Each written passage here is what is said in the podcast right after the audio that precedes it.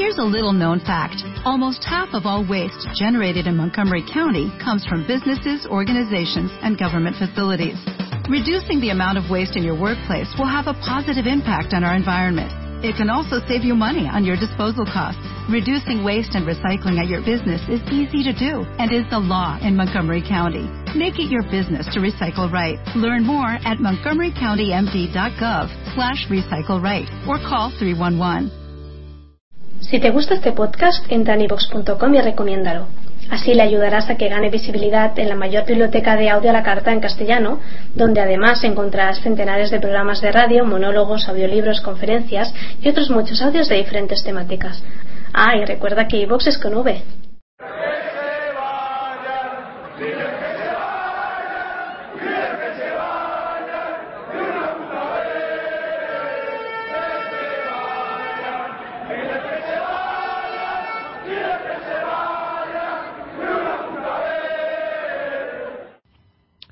Hola atléticos y atléticas, bienvenidos una vez más a Atleti por Carlos Blanco.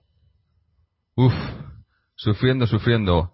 Eh, yo pensaba que lo del otro día del Rayo era una cosa circunstancial, lo de dejarnos meter eh, unos goles en, los últimos minutos y sufrir al final del partido, que iba a ser algo que, con el Cholo eh, lo íbamos a, a, tener olvidado, pero por lo que hemos visto hoy todavía todavía vamos a pasar nervios en algunos partidos, pero bueno, creo que ha sido un partido complicado, eh, más que nada porque no hemos jugado, no hemos jugado bien, no hemos, no hemos hecho un buen partido eh, en, líneas generales, pero bueno, aún sin hacer un buen partido hemos conseguido sacar eh, los tres puntos, ganar un partido vital, porque estos son los partidos que, que no hay que perder, que hay que ganar, no que no hay que perder, sino que hay que ganar, y lo hemos ganado. Y bueno, por lo menos, aunque sufriendo y, y, y, contando los minutos en los últimos diez minutos, pero bueno, lo hemos sacado adelante y, seguimos ahí ahora mismo, bueno, ahora mismo, hasta que se jueguen el resto de partidos, todavía no se ha terminado la jornada, estamos en puestos champions y, y, con ese partido menos que tenemos esta semana. Así que de momento las cosas, las cosas van bien, pero pero el partido podía haber, podía haber sido mucho mejor. Pero bueno, vamos a, vamos a hablarlo con, con los invitados de hoy, vamos a, a, ver qué, qué, les ha parecido. Y hablando de invitados, pues hoy tenemos a uno, a un, un nuevo colaborador con nosotros, se llama Carlos, que, viene desde Galicia. Carlos, ¿cómo estamos?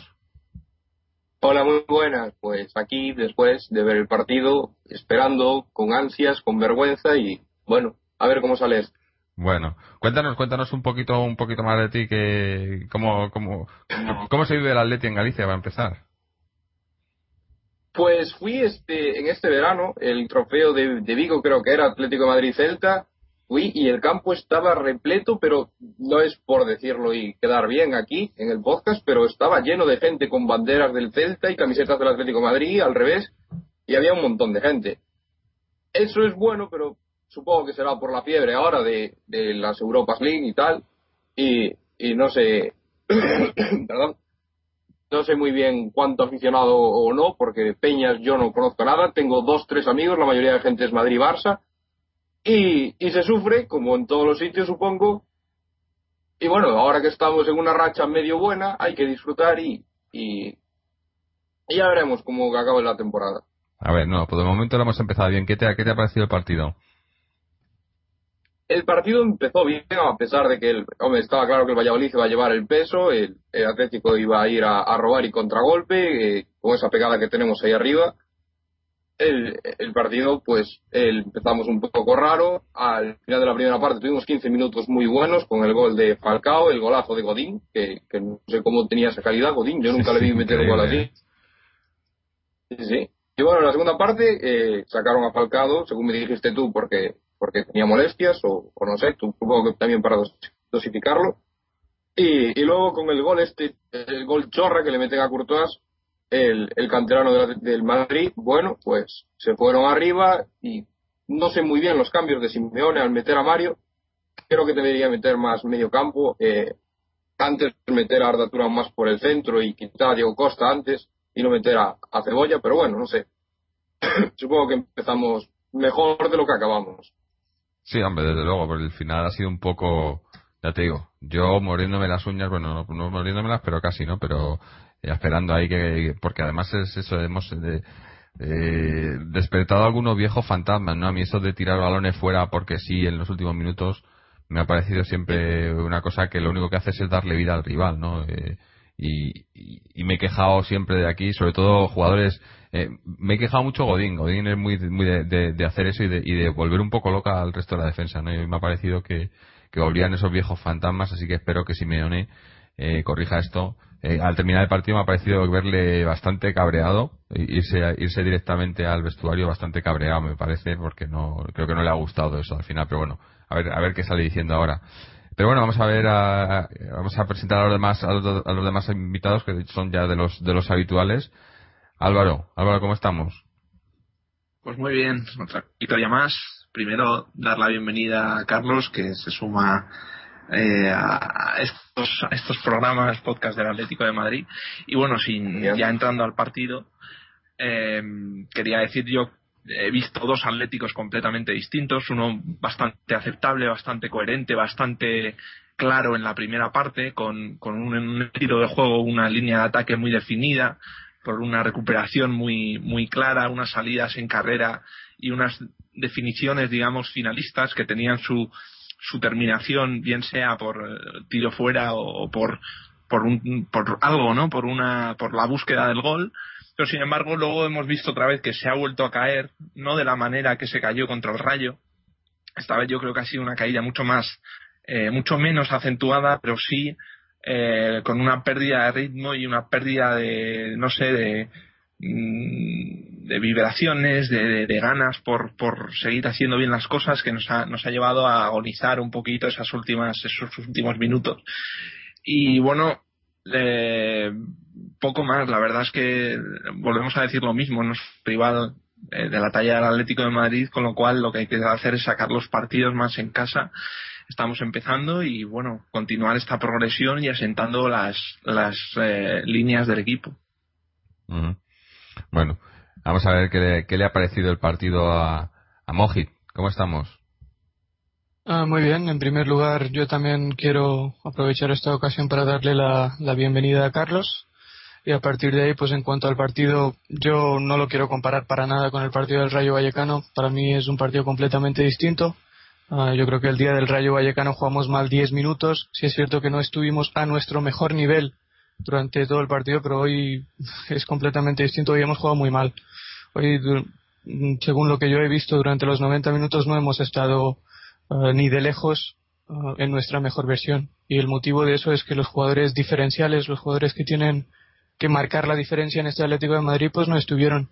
Eh, puede ser porque hayan tenido un mal día que, pueden tenerlo, o también porque el Valladolid es un equipo muy organizado, con un muy buen entrenador, y, nos metió en muchísimas dificultades y debido a esos jugadores como Arda Turán, Radamel Falcao o incluso Diego Costa, pues no tuvieron la participación que sí han tenido y si deberían tener en este Atlético de Madrid, ¿no?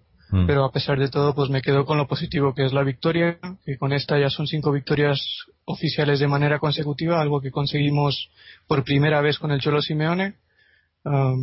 son y con el Cholo Simeone otro dato escalofriante en lo positivo es que son 25 veces de los 37 partidos que nos ha dirigido el Cholo Simeone, en 25 ocasiones hemos marcado el primer gol y nunca nos han remontado y tenemos un desglose de 21 victorias y 4 empates, lo cual quiere decir que el 84% de los partidos oficiales con, con Simeone en los que el Atlético marca el primer gol los acaba ganando. Y en ese sentido, pues eh, eso me produce tranquilidad y a pesar de que hayamos sufrido en los últimos minutos, pues yo sé y la afición debería saber que este equipo es fiable, es eficaz y no se deja empatar partidos en los últimos minutos como, como no, como no ha ocurrido desde, desde prácticamente la temporada pasada contra la Real Sociedad. Y prueba de ello es que en los últimos minutos, pues a pesar de que estuviéramos jugando muy mal, pues la afición estuvo con el equipo eh, y eso es algo pues eh, muy muy bueno, ¿no? Y eso es algo que nos va a ayudar mucho durante la temporada. Y, otro dato que quiero dar para, para finalizar es que con este partido, con este resultado, ya son 15 partidos los que lleva el Atlético de Madrid oficiales sin perder, lo cual es la segunda mejor racha de partidos sin perder en la historia del Atlético de Madrid. Y esos 15 partidos tienen un desglose de resultados de 12 victorias y 3 empates, 36 goles a favor y 13 goles en contra.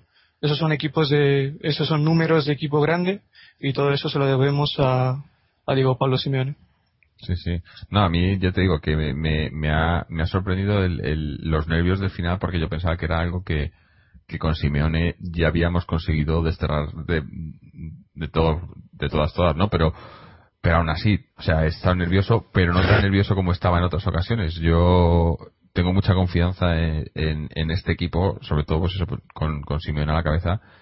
Y, y, sé que, pues como he dicho, ¿no? Que pese a, a, no jugar del todo bien el partido, aunque en el primer tiempo, quizás como, como comentaban tanto Carlos como, como Álvaro, el partido ha sido bastante mejor. O sea, o, ha habido dos atletis. El primer tiempo ha, estado bastante aceptable, eh, pero el segundo tiempo hemos fallado, hemos tenido muchos fallos.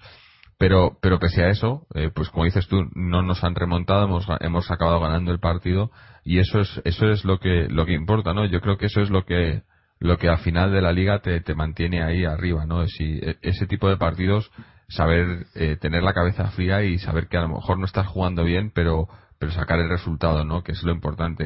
y, ahí es, como digo, donde, donde fallamos. El, el Atleti los últimos años ha fallado mucho en ese, en ese sentido, en esos partidos, partidos que a lo mejor se vuelven, se vuelven un poco locos, o tienes un gol, pues como el de hoy, que ha sido un gol eh, fortuito por una, un fallo de, de Courtois o, bueno, un rebalón y, y, y, se te viene todo el partido abajo, ¿no? Y, y ya eh, se, se, te cae el mundo encima y acabas perdiendo o empatando. Y eso al final, pues esos son los partidos que te, te, destrozan la temporada, ¿no? Entonces yo, yo creo, espero que con Simeone al, al, mando esto no pase, ¿no?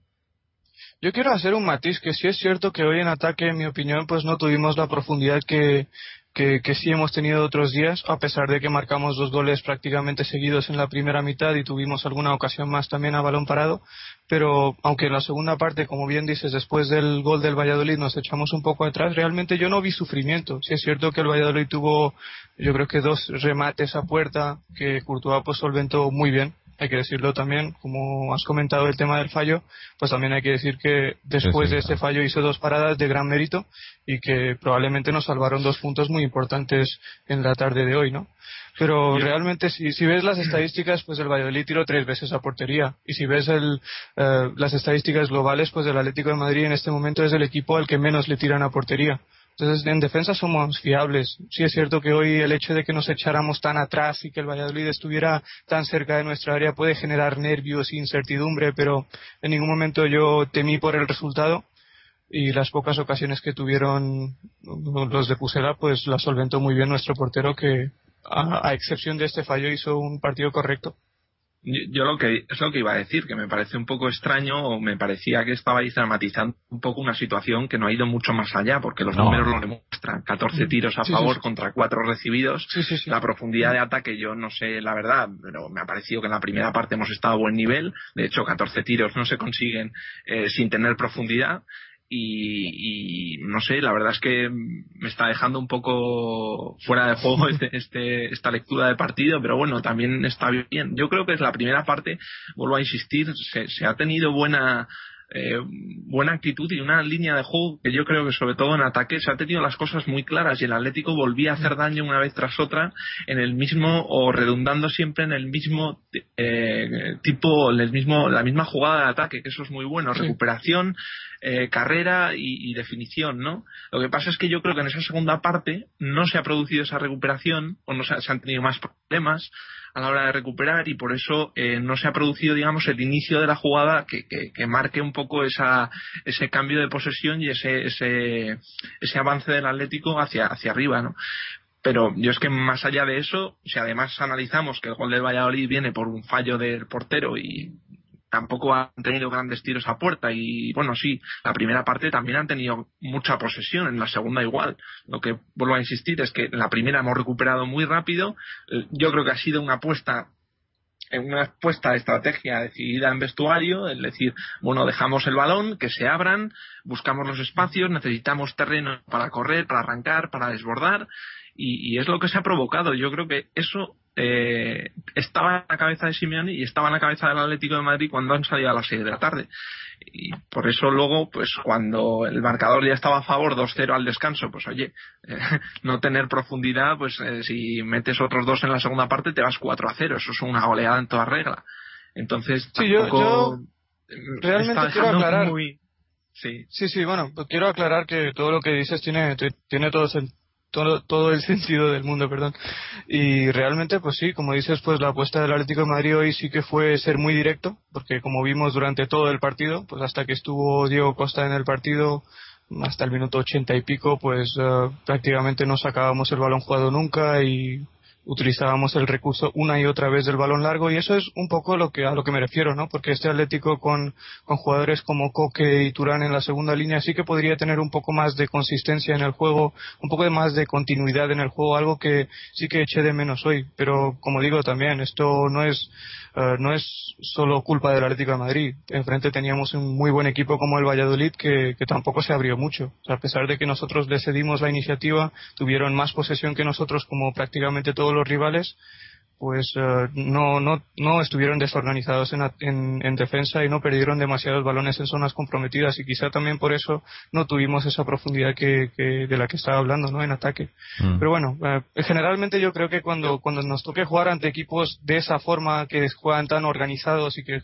juegan tan cerrados y, y que no, no, dejan espacios a la espalda de su defensa y, y, juegan tan cerca de su área, pues tendremos que tener un poco más de alternativas, otras variantes, buscar un poco más el juego de posesión, como hicimos contra el Apoel hace tres días.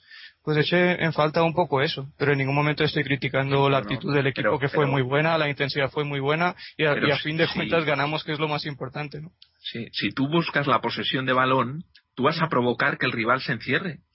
Lo sí, que, sí. Si tú lo que no quieres es que se te atrincheren ahí detrás, tienes que darles el balón, dejarles que ganen metros sí. y luego ser muy efectivos en esa línea de tres cuartos sí. eh, ah. en su ataque para robar y pero salir. Es que, ahí te iba a decir yo. yo lo, que, lo, que, lo, que, yo te estoy diciendo, sí, sí, pero es que eso está claro, pero, pero lo que te estoy diciendo es que el Valladolid, a diferencia de otros equipos, quizá no llegaba a sacar el balón jugado desde, desde, la defensa para, para que nosotros tuviéramos esa ocasión de recuperar balones. Eso es lo que te estoy diciendo nada más. En la primera parte del Valladolid jugaba lo mismo que jugaba el Atlético de Madrid, balón largo.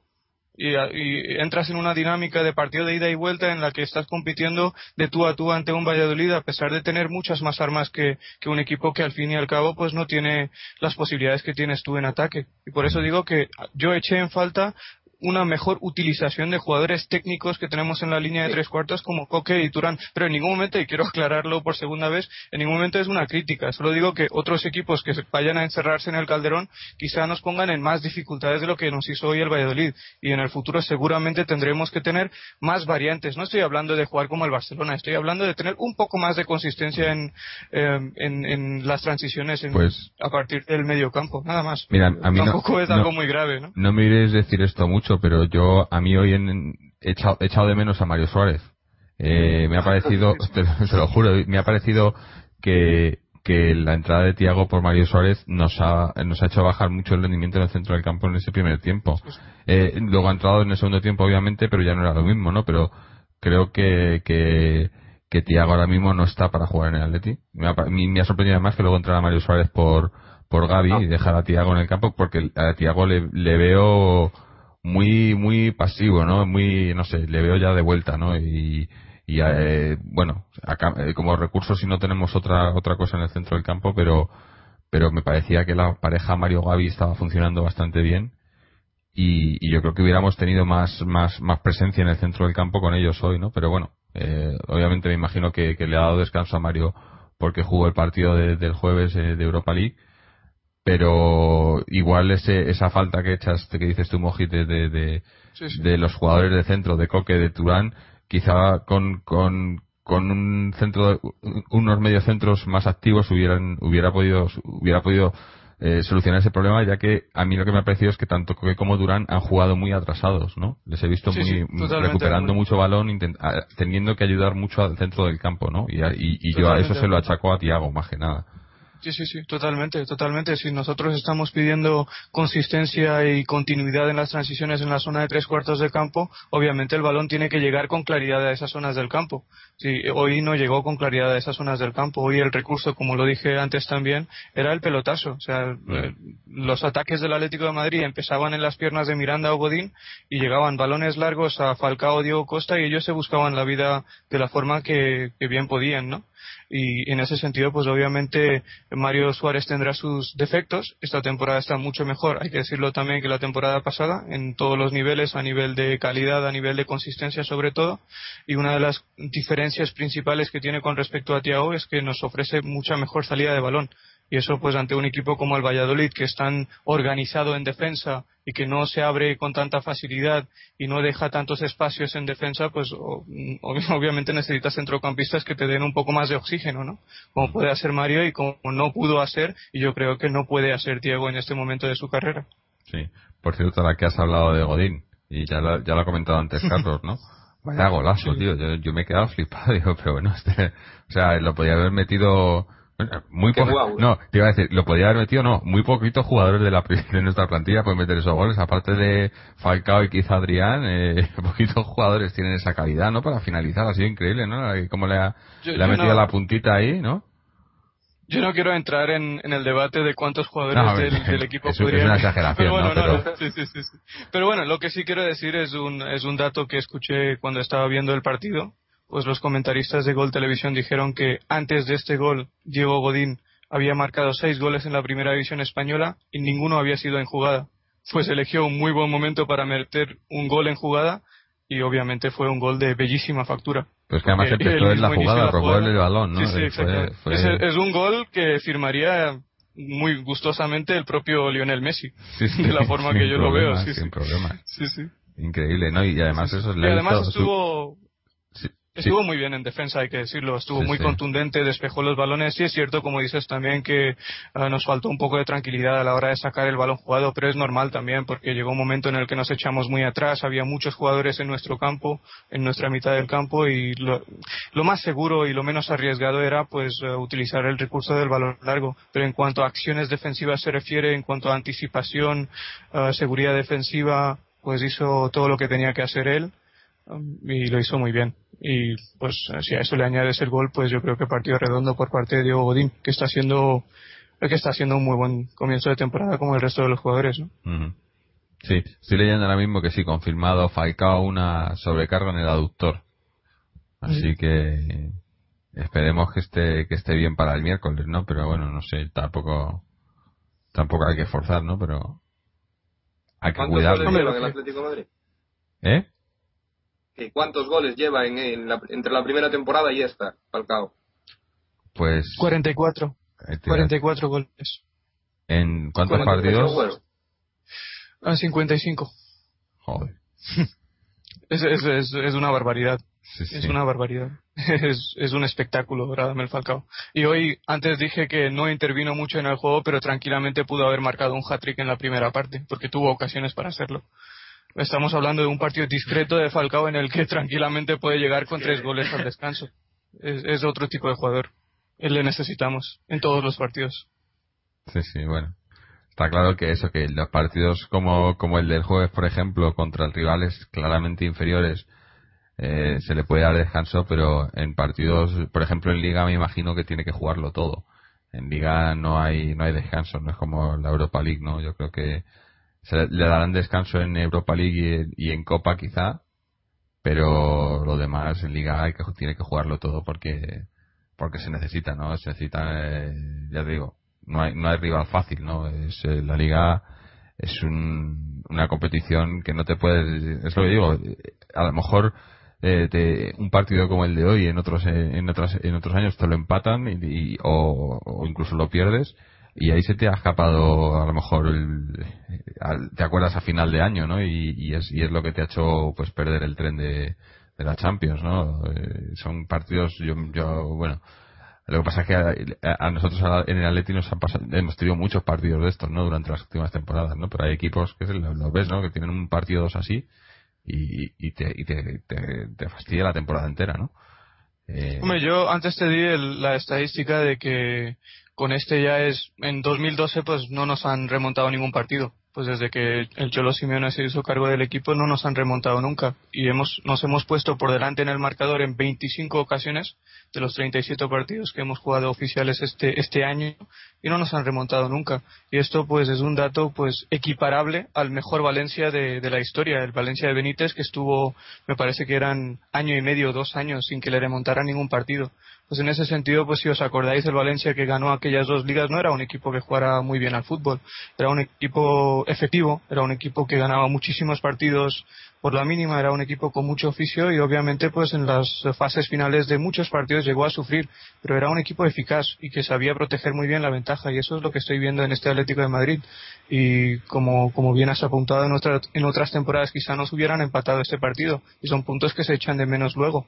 Y sin ir más lejos si, si nos remontamos a, al partido de la Real Sociedad que fue en la jornada 37 de la temporada pasada pues ese empate en el minuto 93 nos costó nos costó pues una clasificación para la Liga de Campeones y con todo lo que eso supone, ¿no? Mm, y me, alegra es mucho saber que hemos mejorado en este sentido y que ya este equipo pues es lo suficientemente maduro y tiene el suficiente oficio como para proteger ventajas ante situaciones difíciles, porque no no todos los partidos los vas a ganar 3-0, 4-0, 5-0.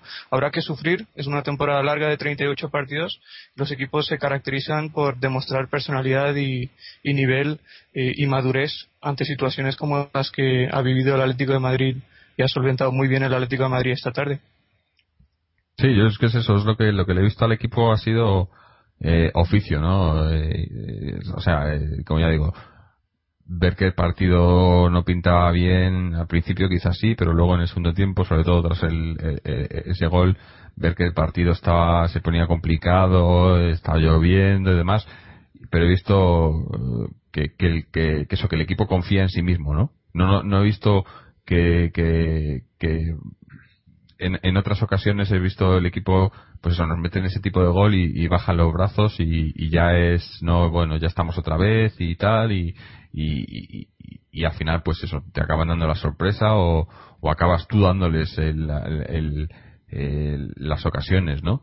Yo lo que he visto hoy es que, que pese a que sabían que, que eso, el, equipo en sí, o el mismo Simón sabía que no estábamos jugando bien, pero aún así, eh, han conseguido, ¿no? Sabían que sin, jugar, sin estar jugando del todo bien, o, o, también como venimos jugando últimamente, pero sabían que, que, el partido lo iban a sacar, ¿no? Tenían esa confianza, ¿no? Y eso es lo que hablábamos el otro día, ¿no? De, de, de, la mentalidad de, equipo grande, ¿no? De saberte que vas a hacer, que vas a sacar los resultados y, y tener esa mentalidad ganadora, ¿no? De, por todo, en todos los partidos, ¿no? Eso, yo creo que ese, ese, ese cambio de mentalidad que, del que hablábamos, eh, se nota en estos partidos, ¿no? Se nota también en los partidos grandes, pero en estos partidos también es donde, donde ves que, que el equipo, pese, pese a que las, las circunstancias igual no sean las idóneas y, y, y el partido no se esté dando, de, no lo lleve de cara, eh, tiene esa confianza para, para sacarlo adelante, ¿no? Y, y, eso yo creo que es muy importante y esa es la, lo que hablábamos, creo que lo hablábamos también el otro, el, hace, la semana pasada, ¿no? Ese es el, esa es la diferencia entre los, entre, entre el equipo que aspira y el equipo que, que llega, ¿no? El equipo grande, ¿no? Y yo creo que ahora mismo estamos ahí, ¿no? Ahora mismo, en este momento estamos ahí, ¿no? En ese, en ese, eh, a nivel, a nivel de mentalidad del equipo estamos ahí, sabemos que podemos estar ahí y que, y que tenemos eh, la, la el, el, equipo para poder estar ahí, para poder mantenernos ahí, ¿no? Sí, sí, totalmente de acuerdo. Totalmente de acuerdo. Y además tenemos que tener en cuenta también que después del partido que jugamos ante la Puel era el quinto partido oficial de la temporada y ya no solo podemos no podemos hablar en este momento de que el Atlético solo tiene 11 futbolistas, sin ir más lejos porque los 20 jugadores que tienen ficha profesional con el primer equipo esta temporada ya han sido titulares al menos una vez. Estamos hablando de que en los primeros cinco partidos oficiales que tenían su nivel de exigencia, pues ya han jugado todos los jugadores que tienen ficha con el Atlético de Madrid. Pues esta temporada todo hace indicar que en vez de utilizar 16 jugadores como utilizó Simeone durante bueno, pues la segunda mitad de la temporada pasada, pues utilizará los 20 jugadores que tiene a su disposición y dará minutos a los canteranos como pueden ser Joel, Pulido, Kader, Oliver o Saúl. Claro, que debutó es que, es la en Europa yo creo que este, este es el, el Atleti de Simeone el año pasado, el año pasado era el Atleti de Manzano que heredó Simeone, ¿no? Eh, y pese a que lo hizo muy bien y, contó con muchos de los jugadores, se veía, ¿no? Ya lo contamos aquí, como había jugadores como el caso de Asunsao y demás, con los que no contaba, ¿no? Entonces, eh, eso ahora yo creo que le se ha remediado, ¿no? Pese a que igual no, no, esté, no sean todos los jugadores que él haya querido o que haya pedido, porque ya hablamos del tema Salvio y demás, pero los que tiene son los que él confía y sabe que son sus jugadores y, y, y eso está demostrándolo no dándole minutos a todos, ¿no? Que yo creo que es, es muy importante, ¿no? Eh, ya lo dijimos, lo de mantener a la plantilla motivada eh, darle minutos a todos y tener a todos los jugadores. Había un, había un momento, por ejemplo, que me, me, me, ha, llamado la atención. Eh, en una jugada eh, tenían el Valladolid un saque de banda estaban calentando, pues creo que era, estaba calentando todavía Cebolla Rodríguez, Raúl García y no, no, me acuerdo quién más. Estaban calentando en la línea de córner y han parado de calentar para, para, para dar eh, indicaciones al equipo, ¿no? Llamaban al, al defensa y tal, ¿no? Es una cosa que me ha llamado la atención porque muchas eh, eh, yo me fijo mucho en estos en estos detalles no los, los jugadores que ando, cuando calientan muchas veces están como muchas veces ves jugadores que, están calentando con el único objetivo de, de, entrar ellos a jugar en el campo como si el partido no fuese con ellos. Sabes no, no, sé si me si me si me, si me entendéis. Cuando están eh, o sea buscando su oportunidad pero pero les da igual cómo esté el equipo o, no no que les da igual pero están concentrados únicamente en pero cuando está, está, un jugador calentando y alentando al equipo a la vez es, es no sé a mí me, me, me da esa sensación de bloque no de que independientemente de que estén jugando o no están animando al equipo y están pendientes o quieren que el equipo gane a todas no entonces eso a mí me ha, me no sé me ha, me ha gustado el, el, gesto no como han parado de calentar y estaban ah, gritando a sus a sus propios jugadores y demás no es un, un, gesto bastante bastante positivo no perdón yo en cuanto a lo de la plantilla y el Apoel y tal discrepo un poco no no quiero decir que no sea una piña y todo ese rollo sino que yo pocos equipos vi peores en mi vida que el Apoel ¿eh? eran malos hasta creo que, pero de todas maneras, creo que es un punto a favor de Simeone, que los debió de estudiar y se dio cuenta de sus carencias, que son muchas y eran muchas, e hizo bien en poner la alineación que puso. Y por cierto, Joel, que está en el, en el B, en el primer equipo sin ficha, ¿dónde está Joel? No, creo que está en el primer equipo, pero y con ficha, no sé, no sé si, me imagino que con ficha, ¿no? Porque al final... No, no tiene ficha. No, tiene, ficha? No tiene ficha probablemente le dará los partidos de la Copa, porque no, no tiene explicación el hecho de tener un tercer portero como Joel, que tiene 21 años y necesita jugar, pues tenerlo parado en el primer equipo, porque con el B no está jugando, creo que está jugando David Gil con el B, que es el chico que, que era el portero del juvenil al que hicimos una entrevista también hace, hace tiempo. Y, y Joel pues no está teniendo ningún tipo de protagonismo y la verdad es que no es normal, no es normal. No, porque yo creo que lo último que oí fue que había un par de equipos de, de, segunda interesados en él, pero él quería quería un equipo de primera. Eh, me imagino que no, no se daría o, el club, no lo sé, el club igual no eh, buscaba algo mejor o algo de donde sacar algo más y no lo sacó, ¿no? Pero pero sería, bastante bastante putada no que le, que, le dejen sin ficha y esté aquí sin hacer nada no porque si ya para un portero es difícil jugar cuando eres el tercer portero o el segundo portero pero ya sin ficha pues ya no es que sea difícil es que es imposible no eh, no, podría jugar. Lo que pasa es que, obviamente, el hecho de que no tenga. No, no, no. Pues podría jugar con el primer equipo del Atlético de Madrid también. Como pueden jugar Oliver Torres, Saúl, Pulido, que tampoco tienen ficha. Puede jugar en la liga. Lo que pasa es que el hecho de que Courtois y Asenjo tengan ficha y él no, pues para él tiene que ser una demostración clara de que es el tercer portero del Atlético de Madrid. En cualquier equipo, pues el tercer portero tiene una participación muy limitada. Y si Simeone decide darle la copa a Courtois o Asenjo, pues lo más probable es que no tenga ni un solo minuto esta temporada en el Atlético de Madrid. De ahí que yo piense que es una decisión ilógica que Joel siga perteneciendo o siga formando parte de la plantilla del Atlético de Madrid teniendo en cuenta que tiene dos porteros delante de él en vez de uno. Y los dos pues están, están más o menos bien. Asenjo el otro día jugó muy bien. Courtois pues sabemos que es titular mientras esté aquí en el Atlético de Madrid, ¿no? Sí, sí, eh, ya digo, eh, el, caso de, Joel, eh, ya venimos quejándonos, bueno, quejándonos, desde que llegó el, desde que llegó Courtois la temporada pasada, pues nos teníamos que pasar algo así, ¿no? Y más, sobre todo esta temporada cuando, cuando se renovó, se renovó a, Senjo, ¿no? no sé, a mí me parece que, que, por lo, lo, poco que le he visto que es un jugador que tiene, que tiene eh, posibilidades, no sé si se le dan confianza, bueno, y, es más, la temporada pasada, pues eso, el caso similar a, a Diego Costa y a Pulido, ¿no? Los tres se fueron al, al Rayo, los tres fueron, bueno, a excepción de Pulido, que creo que no fue titular indiscutible, pero tanto Lo fue también, lo fue. Hubo, Lo fue no, pero una- hubo un par de partidos que no, no, no jugó, me parece. Pero no, No, tanto, tanto Pulido como Joel perdieron la titularidad.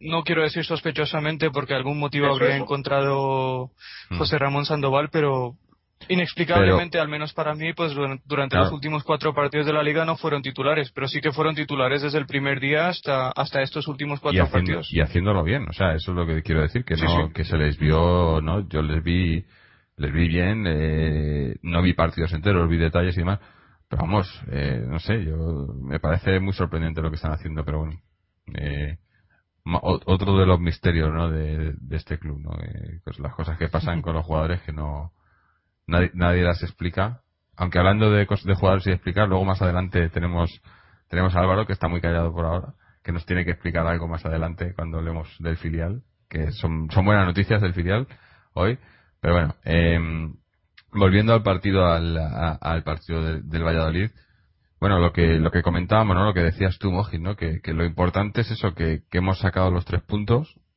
y ahora mismo, ya decía ya, ahora mismo con tal y como está, eh, eh, todavía faltan un par de partidos por jugarse, pero estamos ahora mismo cuartos, o sea, en, en puestos de Champions, que es donde donde deberíamos estar y, y donde y de donde no se debería bajar toda la temporada eh, o incluso ir a algo más, ¿no?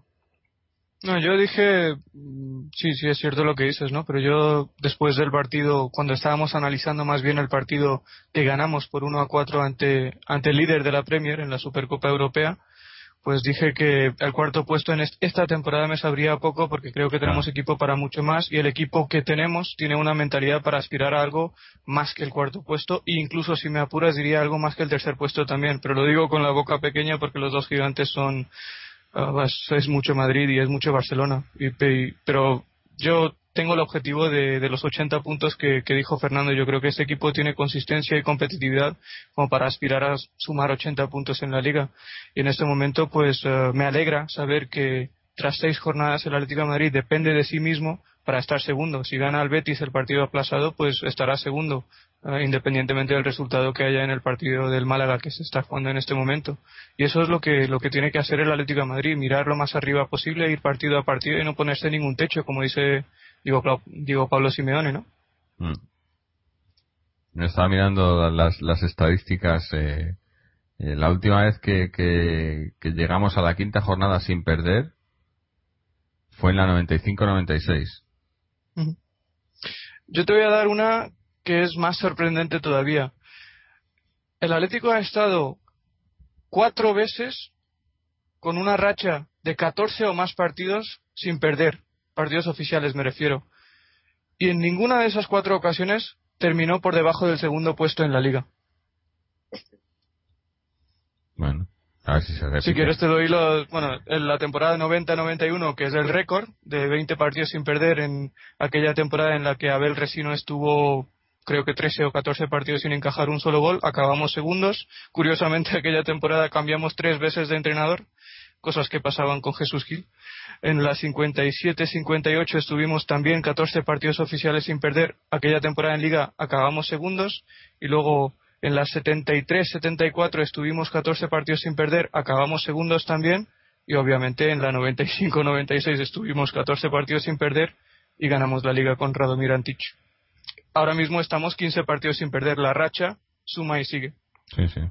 A ver si suma, eh, si sigue, seguimos sumando para el miércoles, ¿no? Pero, no sé, a mí siempre me, me, me, me da me da cosa decirlo, ¿no? Siempre decimos estas cosas y luego y luego y luego siempre acabamos arrepintiéndonos, ¿no? De habernos de haber haber puesto tanta confianza en el equipo y demás, pero pero a mí la verdad es que de, de lo, del Atleti de los últimos no sé, pues eso, de- desde el Atleti de Antich no tenía esta confianza en el equipo, ¿no? Esto, eh, ese, pues eso, saber que que lo vas Es que lo- que vamos a ir a por ello, ¿no? Que lo vas a hacer bien y que va a ir a por ello y que, y que está y que el equipo mismo está convencido, ¿no?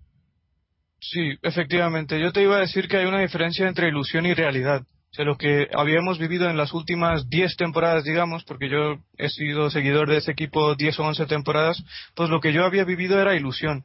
Mm. Era un fichaje estrella en un verano y después, o en base a este fichaje, esperar que el Atlético de Madrid pueda hacer algo grande.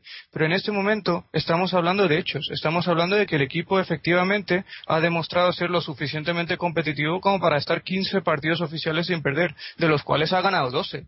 No es, no es que haya empatado la mayoría, ha ganado la mayoría. Pues ahora mismo tiene, eh, tiene pinta, tiene números, eh, tiene cara de un equipo grande y tiene un entrenador de un equipo muy grande también. Entonces, uh, no hay ningún motivo para no confiar en él o no tener esperanzas o no tener motivos para pensar que el Atlético de Madrid hará algo muy grande esta temporada, si no se tuercen las cosas muchísimo de aquí a de aquí al final, ¿no? O sea, hay motivos para, para esperar eso, yo creo. Sí, sí, bueno. Yo, yo desde, desde luego, la, digo, tiene mi confianza al 100% y, y además ya lo dije yo creo además que este año ya no solo ya no solo la clasificación en la liga o la yo creo que que este año este año ese partido lo vamos a ganar. Y ya sabéis a qué partido me refiero. Y, y, yo con eso ya lo dijimos eh, eh, no está Fernando que también es muy convencido de ello pero a mí con eso ya ya sería un cambio radical en el Atlético no y, y esa confianza que tenemos ese ya digo eh, no sé, me da, me da, me da, me da muy buena espina y, y, y además, pues eso, refrendado en el campo, ¿no? Se refrenda que, que no es, no es eso, lo como dices tú, no es solo la ilusión, ¿no? Sino que son los resultados, ¿no? Y es el, el juego. Sin ir más lejos, ese equipo, sin ir más lejos, ese equipo, ese equipo al que te refieres tiene seis puntos menos que el Atlético de Madrid tras cuatro jornadas de liga hablemos de hechos. Si luego cambian los hechos lo diremos también, pero ese equipo al que te refieres, al que llevamos más de 13 partidos sin ganar, ah, 13 años sin ganar, perdón, pues en este momento está 6 puntos por detrás del Atlético de Madrid y le sacamos 10 puestos en la clasificación. Que ahí es nada. Es, y, es lo que decimos, ah, esto hay que empezarlo bien. Lo que mal empieza, y yo no quiero decir nada, pero pero eh, eso, esos partidos, esos puntos va a costar remontar a los demás, ¿no? Eh, los que no empiezan bien, sí, eh, luego va a costarle remontar, ¿no?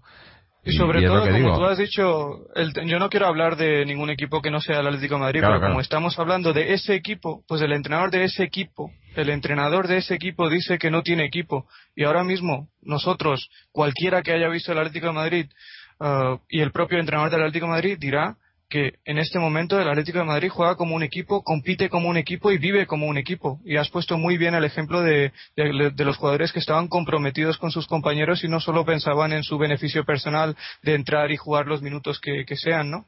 en este momento el Atlético de Madrid es una piña, es un equipo y esa es la gran clave del éxito de cualquier equipo de fútbol. Y eso lo mm. tenemos esta temporada. Sí, sí, y, eso, yo, eso yo creo que eso, eso es labor del entrenador. Y eso es una, una de las cosas que, que había en el, en el DB eh, obviamente de Manzano, pero, pero también de, de, de, Quique, por ejemplo, que con Quique mucha gente, porque ganamos aquella Europa League y la Supercopa, eh, mucha gente le alababa y demás, pero yo creo que, que Quique eh, creaba mucha, eh, no sé, mucha división en, en, el, en, en la plantilla, ¿no? Y, yo lo que veo con Simeone, eh, que es eso, que es una cosa que que muy pocos entrenadores lo tienen y es, el saber echarse el, equipo encima y, y, hacer esa piña y, que, y que el equipo sea eso, un equipo, no, no, no un grupo de jugadores o un, no, no, es un equipo de fútbol en el que todos son parte del equipo y todos cuentan y todos, todos, eh, pues tienen que, que tirar hacia adelante, ¿no? Y eso para mí es parte de, es, es, eso quizá en, en muchas, en muchas ocasiones eso es más importante para, como, trabajo para el entrenador que el, que, que, el entrenar, o sea, que, que lo que lo que es la, la, parte técnica táctica, ¿no? Es más esa parte, no, no quiero decir psicológica porque a mí no me parece psicológica, pero eh, mental, ¿no? De, de, de, la mentalidad del equipo. Para mí el, eh, ahí es el, el, entrenador el que lo hace y, y, eso es lo que nos ha faltado muchos años, ¿no? Y, y ahora con Simone yo creo que lo tenemos. Y bueno, sí, sí, totalmente de acuerdo. Eh, no sé, vamos a, si os parece, vamos a pasar ya a hacer el, lo, mejor y lo peor del partido, ¿no? Porque no sé, no, tampoco hay mucho más que comentar que, que, yo que yo recuerde de lo que de lo que hemos visto en el campo. Eh, a no ser que tengáis alguno algo algo más que resaltar, si queréis pasamos pasamos ya digo a lo mejor y lo peor. Y, Álvaro, ¿estás por ahí todavía? Que te, noto muy callado. No, porque no escucho y hombre, a mí los números me gustan también y está muy bien plantear referencias con otros años, lo que ha hecho el Atlético de Madrid, pero tampoco hay mucha más discusión que el, aceptar y el, asumir los, los números. No, no tengo mucho más que aportar a los, a los números, son historia y yo no la puedo cambiar y evidentemente todo lo que se puede decir ya lo estáis, lo estáis diciendo vosotros. Pero con respecto a lo mejor del partido, pues yo me quedaría, sinceramente, a mí me ha parecido que la primera parte hemos hecho buen fútbol. Hemos hecho, no nos han, no nos han llegado a puerta, hemos llegado muchísimas veces, hemos creado muchas oportunidades. Para mí hemos tenido profundidad, hemos jugado muy verticales, con mucho movimiento, mucha rapidez, eh, mucha carrera, que yo creo que es lo que, eh, el patrón que define a este equipo, la, esa velocidad, esa, esa electricidad, si me, si me apuras y, sobre todo también un poco volver aunque hoy no ha tenido una actuación tan, tan buena como en otros partidos, estos dos últimos partidos, yo creo que Diego Costa ha estado mucho más activo que Falcao y no quiero decir que haya sido mejor o peor, simplemente que interviene mucho más en, en lo que es el, el, pase o, o, interviene mucho más en lo que es la jugada de, del Atlético de Madrid en ataque y Falcao se queda un poco pues al, al remate, ¿no? Que, que es un poco el eh, el que tiene que empujarla, ¿no? El que tiene que hacer el gol, como así ha sido en el penalti que le han provocado precisamente a, Diego Costa. Pero Diego Costa yo creo que asume muy bien otra vez más y se ha podido ver que se, se, ofrece y los compañeros le buscan y yo creo que es una buena es una buena piedra, ¿no? Como para esperar un poco que llegue esa segunda línea, como fue en el caso del Rayo Vallecano el, gol de, Mario Suárez, que llegó de segunda línea, como ha podido ser hoy la, la incorporación de Godín, eh, que no ha tenido absolutamente nada que ver con Diego Costa, pero sí que es un síntoma de, una profundidad de, las líneas, de no quedarse solamente eh, ocupando su posición en el campo, sino eh, se incorporan también en ataque y, eso no se podría hacer si no hubiera profundidad, está claro. y evidentemente el resultado, o sea, a pesar de que ha sido un resultado de margen corto, que yo esperaba mucho más, evidentemente el marcador al descanso marcaba eso, marcaba una, un hipotético 3-4-0, habían tenido oportunidades, habían conseguido, pero bueno, al final pues una, una mala jugada, un, mal un mal gesto, ¿no? No sé cómo decirlo, una mala acción de Courtois, pues bueno, un fallo puntual, ¿no? Un fallo, tal cual. Y, pero bueno, yo casi prefiero que se produzcan con 2-0 que no con 2-1 y con 2-2, ¿no? O sea, que yo creo que si el fallo se tenía que cometer, me parece bien que haya tenido que ser hoy contra el Valladolid en casa y ganando por 2-0.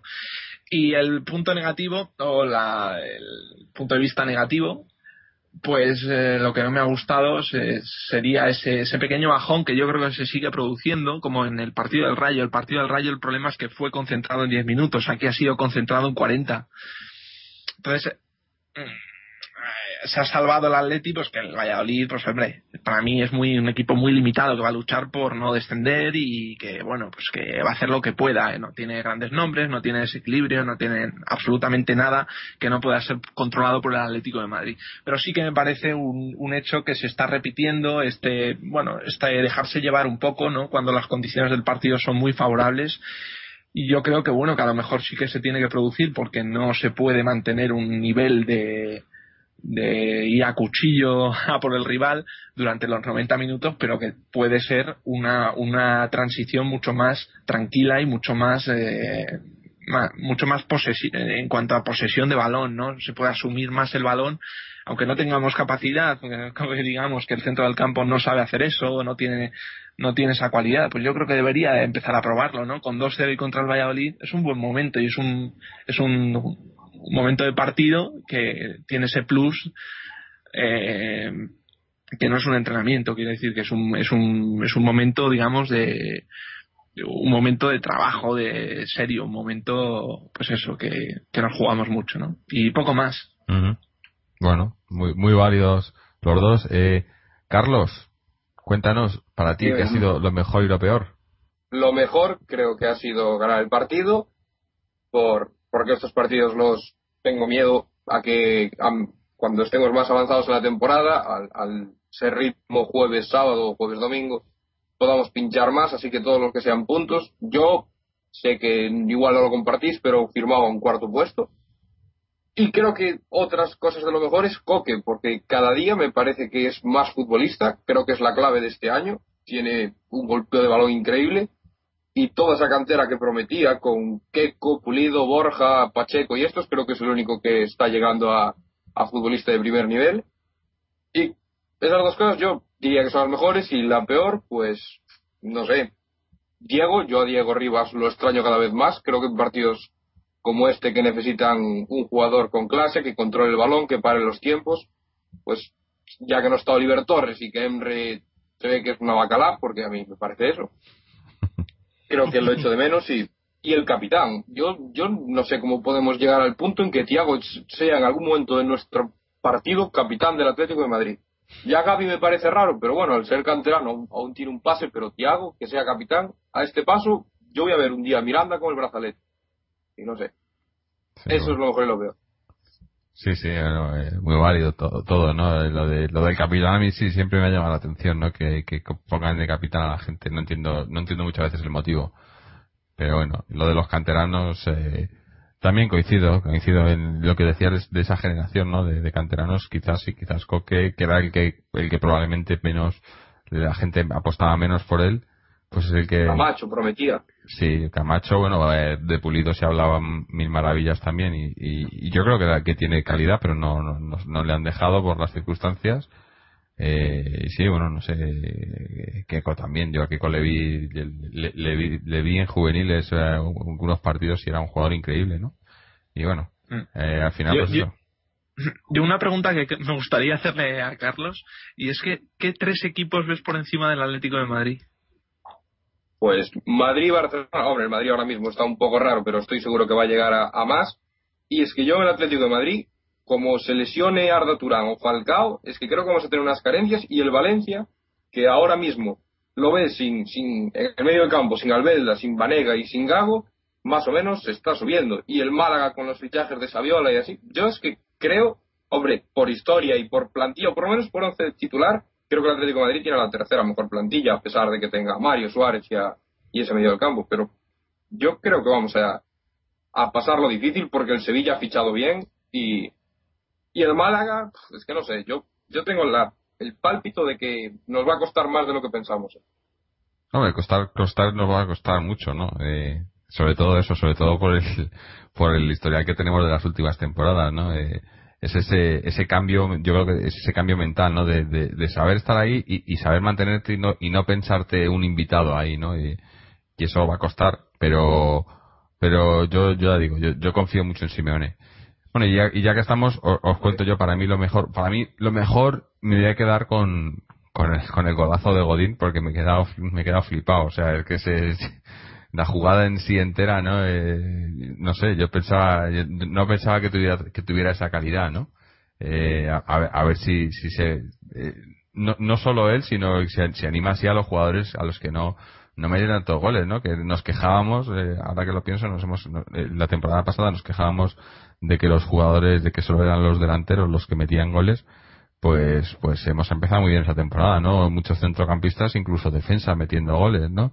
Eh, tenemos también a Miranda ahí en la final, además, o sea, jugadores eh, que, que, no, no son, no meten goles habitualmente metiéndolos, ¿no? Eso, eso, también habla de, de, ese, de ese bloque, ¿no? Así que para mí, para mí eso es lo mejor y lo peor pues pues lo que ha comentado Álvaro no lo de lo de la, la, la pájara esa de los últimos minutos no el, el, el eh, esos eh, nervios innecesarios no y ese, esa esa prisa que te entra al final por por intentar mantener el resultado que, yo pienso que, que no no tendríamos por qué por qué sufrirlo no yo pienso que podríamos podríamos seguir intentando eh, mantener el mantener el, balón y, jugarlo un poco más en esos últimos minutos sin hombre corres sigues corriendo riesgos pero yo creo que que el riesgo de, tirar balones fuera es eso es que te sorprendan no y, es, es no sé a mí a mí nunca me ha gustado pero bueno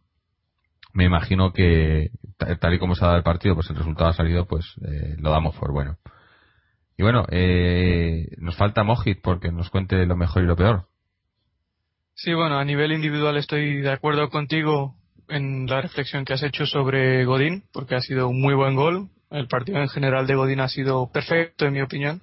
Estoy de acuerdo también con Álvaro en, uh, bueno, pues uh, en ese comentario que ha hecho sobre Diego Costa, porque no nos olvidemos de que Diego Costa, pues eh, yo creo que debutó hace hace tres partidos contra contra el Rayo Vallecano. Hasta entonces no había tenido ningún minuto con el con el primer equipo esta temporada bueno con el equipo esta temporada y a raíz de a raíz de ese partido pues ha participado en seis de los nueve goles que ha marcado el Atlético de Madrid desde entonces. Ha marcado uno ha dado tres asistencias y ha provocado dos penaltis. Así que mejor no podía mejor rendimiento no podía dar un futbolista que al que fichamos hace hace muchos años por un por una cantidad razonable tres millones de euros y que tras eh, muchas sesiones pues ha vuelto al Atlético de Madrid y está dando un rendimiento más que aceptable. Y también estoy de acuerdo con, con Carlos sobre sobre lo que ha dicho sobre Coque Ah, y sobre todo en el tema del golpeo, porque hoy, sobre todo los, ah, las, las, faltas y los corners que sacó, las jugadas estratégicas las lanza muy bien uh, y generamos muchísimo peligro en, en todas ellas, ¿no? Y en ese sentido, pues Coque nos está aportando mucho a balón parado. También dio, creo que la asistencia del primer gol a Godín está, cada vez está siendo más resolutivo, está entendiendo más el último pase, porque esto te viene con, un poco con los partidos y con la edad, la experiencia y le veo mucho más maduro, le veo con una calidad diferencial, diferencial y capaz de marcar diferencias en este Atlético de Madrid, ¿no? Y en términos globales, pues el hecho de que el equipo en seis partidos oficiales esta, esta temporada haya marcado 18 goles, pues vamos a, por, a una media de tres goles por partido oficial. Y sobre todo, lo que más me gusta de esa estadística es que a pesar de marcar tres goles de media en cada partido, pues seguimos siendo el equipo, por lo menos en la liga, que menos, al que menos le tiran a puerta. Así que veo un equipo que ha encontrado el equilibrio, que es competitivo, es consistente, tiene un buen ambiente dentro del vestuario, tiene un magnífico entrenador y hay esperanzas para, para pensar que puede hacer eh, todo y no tiene techo en esta en este momento ¿no? y lo negativo pues sigo diciendo lo que dije al principio del programa que me, me eché un poco en falta a Turán y Coque en ese intento de darnos un poco más de consistencia intentar encerrar al Valladolid lo digo porque llegó un momento después del minuto 20-25 en el que le vi muy, muy asentado en el partido del Valladolid. Yo creo que ellos mismos tuvieron la sensación de que el Atlético no estaba siendo muy superior y que le estaba planteando un partido de tú a tú y que no aprovechaba sus armas. Y lo, lo, último que quieres hacer es, es, darle motivación y una mentalidad positiva a un equipo pequeño como es el Valladolid en tu campo. Yo creo que el hecho de que abusáramos tanto del balón largo y ni siquiera intentáramos aprovechar las armas que teníamos en tres cuartos de campo con Turán y Coque, pues le dio vida al Valladolid y hasta cierto punto es el culpable de que hayamos llegado con tantas dificultades al final del partido, en mi opinión. Bueno, pues yo creo que, opiniones válidas. Hoy, hoy, hoy Mojit, sinceramente yo creo que no, no coincidimos para nada, pero bueno, eh, tampoco está mal no coincidir. En eso está la gracia, no coincidir de vez en cuando. Sí, no, pero yo, vamos, yo intentaré volver a ver, no sé, un resumen, un, algo del partido, porque me parece que estoy en otro mundo, no sé. No, no es que no coincidamos, Álvaro, es que lo hemos visto desde otros puntos de vista. O sea, lo que tú No, estás pero- diciendo es la no, verdad pero- también. Ya, es pero- que, pero- pero, lo que te estoy no diciendo es que No entiendo, por ejemplo, que digas que, que el Valladolid eh, eh, se asentó o manejó el partido, ¿no? ¿Es lo que has dicho o no? No, bueno, lo que me, a lo No. que me refiero es que no hubo momentos de nervios por parte del Valladolid, porque si, si, si tienes en cuenta un poco lo que le pasó al Rayo Vallecano sin ir más lejos al comienzo de la segunda parte el otro día, pues se notaba que era un equipo que con unas dimensiones muy bajas en comparación con el Atlético de Madrid que le pesaba jugar en un campo como el Vicente Calderón. Y eso no se lo vi al Valladolid. Después del minuto 20 le vi muy asentado en el terreno de juego, pero como bien dices, no generaron ningún tipo de peligro. Solo que le vi eh, más competitivo y no le vi respetar el escenario y al rival. Y yo creo que el motivo de eso es que el Atlético de Madrid no aprovechó al máximo todo el potencial y todas las armas que tenía a su disposición hoy. Pero, pero lo que tú has dicho tiene todo el sentido del mundo. El Atlético de Madrid hoy plantea un partido en el que quería jugar directo, quería equivocarse lo menos posible, no quería sufrir a la contra, que también hay que decir que el Valladolid es un equipo peligroso cuanto menos a la contra, y le salió bien ganando el partido. Pero lo que simplemente el matiz que quiero hacer es que otros días, ante otros equipos que se encierren en el Calderón, es, sería mejor que intentáramos aprovechar un poco la calidad que tienen jugadores de la segunda línea como Turán y, y Coque o Cristian Rodríguez o Embre, que para mí hizo un buen partido ante la Puel, a pesar de lo que diga, lo que diga Carlos. Y simplemente aprovechar un poco eso, aprovechar nuestras armas y, hacer que se note que el Valladolid jugaba en el Calderón y que iba a sufrir. Y yo creo que eso hoy no se ha notado. Y eso es lo que quiero que, se note ante otros equipos, pues de las dimensiones y de los objetivos del Valladolid, ¿no? Mm. Yo quería decir dos cosas. Sí. Eh, Emre, lo de Emre, o sea, a mí me parece que tiene una clase increíble. Eh, si lo hubiéramos fichado en, en el 98 ya ni te cuento, pero pero a día de hoy yo creo que para jugar en el Atlético de Madrid a primer nivel no. O sea, contra la Puel sí, porque jugaba andando y andando también puedo jugar yo y calidad tiene porque eso no se pierde. Y después, dos cosas, que la primera es que el Valladolid, yo creo que si no llega a meter ese gol bueno, que en fallo de Courtois y tal, creo que hubiera sido otra historia, eso nunca lo sabremos evidentemente, pero creo que fue ese golpe de suerte y a partir de ahí el Atlético de Madrid reculó. Eh, no, no tuvo ninguna inspiración Adrián ni Diego Costa como para cerrar el partido. Y el Valladolid el año pasado, que yo lo seguía bastante por aquello de que estaba en segunda con el Celta, los tres mejores jugadores que tenía de largo eran Javi Guerra, eh, Sisi y Nauset. Eh, Nauset se le marchó a Las Palmas, Sisi Osasuna y Javi Guerra yo creo que Primera División le queda un poco grande. Es decir, que creo que, tampoco es... Sí, no, se le ve que, es un equipo aseado y punto, ¿no? Pero pero vamos, yo, creo que, lo, es lo, que decía. tiene, cualquier equipo. Yo creo que lo mejor que tiene. Perdona, Jorge. Dime. No, no, no, sigue, por favor. No, no, que lo que yo decía que cualquier equipo que en primera división ahora mismo en, la Liga Española, cualquier equipo te puede crear problemas. O sea, no hay no hay equipos que digas, no, es que, es que a este le metemos cinco goles, ¿no? Es que cualquier equipo y, jugando en cualquier campo, ¿no? Eh, eh, es, es muy difícil, es muy difícil porque, porque por muchos, muchas deficiencias técnicas que tengas y demás, eh, estás hablando de primera división, ¿no? Que cuesta mucho llegar ahí, ¿no? No sé, no, no te regalan el puesto en primera división, ¿no? A los equipos, entonces, eh, es, es, muy difícil y cualquier equipo, pues eso te puede crear problemas y, y, que, que nos lo digan a nosotros, ¿no? O sea, es que yo lo que yo lo que quería decir es que estoy completamente de acuerdo con Carlos en esa reflexión que ha hecho sobre los tres jugadores del Valladolid. También creo que Javi Guerra, que es un jugador que promediaba más de 20 goles en segunda división, pues obviamente no va a promediar ese número de goles en, en la máxima categoría del fútbol español, como es lógico y lo sabe todo el mundo. Pero en mi opinión, lo mejor que tiene el Valladolid no está en el campo, sino en el banquillo. Yo tengo una opinión muy positiva de, de Jukic y en mi opinión, en mi opinión personal, pues yo, y es un poco aventurado decir esto, pero yo creo que es el siguiente entrenador del Valencia también. O sea, yo tengo esa estima y esa confianza en Jukic.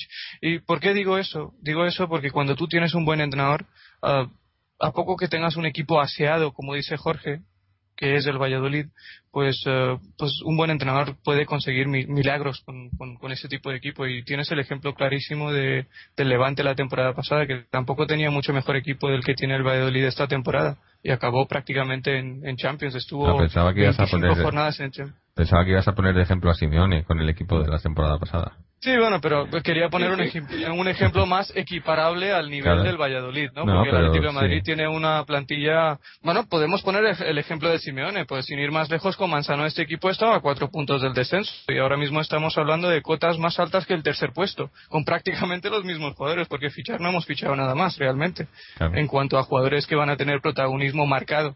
Así que sí, un entrenador pues hace milagros con, con, jugadores y el Valladolid tiene un equipo lo suficientemente bueno como para, si tiene un buen entrenador, pues eh, conseguirá cosas importantes. Y en este momento, cosas importantes para el Valladolid es quedarse un año más en primera. Y yo personalmente pienso que, eh, que les va a ir de sobra para quedarse en primera con lo que tienen. Mm. Me imagino que sí.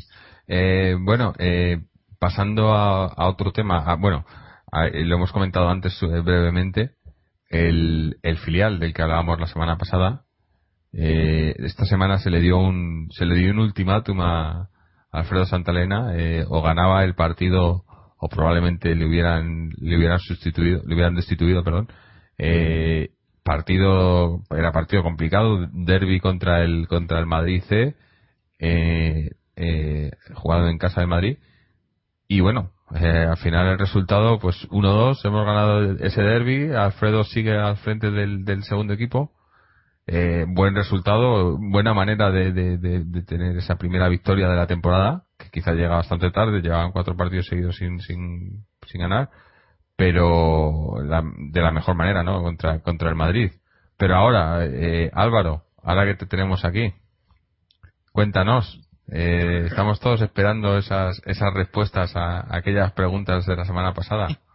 A ver, pero recuerda las preguntas porque gente Sí, bueno, no, pues, te, te, iba a dejar pero bueno, las preguntas eran nos, nos, eh, para los que no escuchasteis el, el, para los que no escuchasteis el programa de la semana pasada, o lo bajáis y lo escucháis y luego aparte otro repito las preguntas, pero no en serio.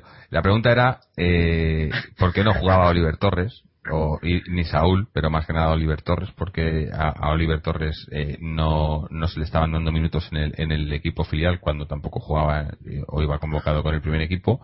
¿Y cuál era, la segunda pregunta, si no recuerdo mal, era cuál era eh, el, el, objetivo de, del equipo, del B? Si, si el objetivo era luchar por el ascenso independientemente de, cualquier otra historia, o sea, simplemente ascender al equipo, o si el objetivo era eh, formar a los jugadores independientemente de los resultados, ¿no? Eh, si era, eh, o sea, cuál, cuál era el, el, el, objetivo del equipo en sí, ¿no?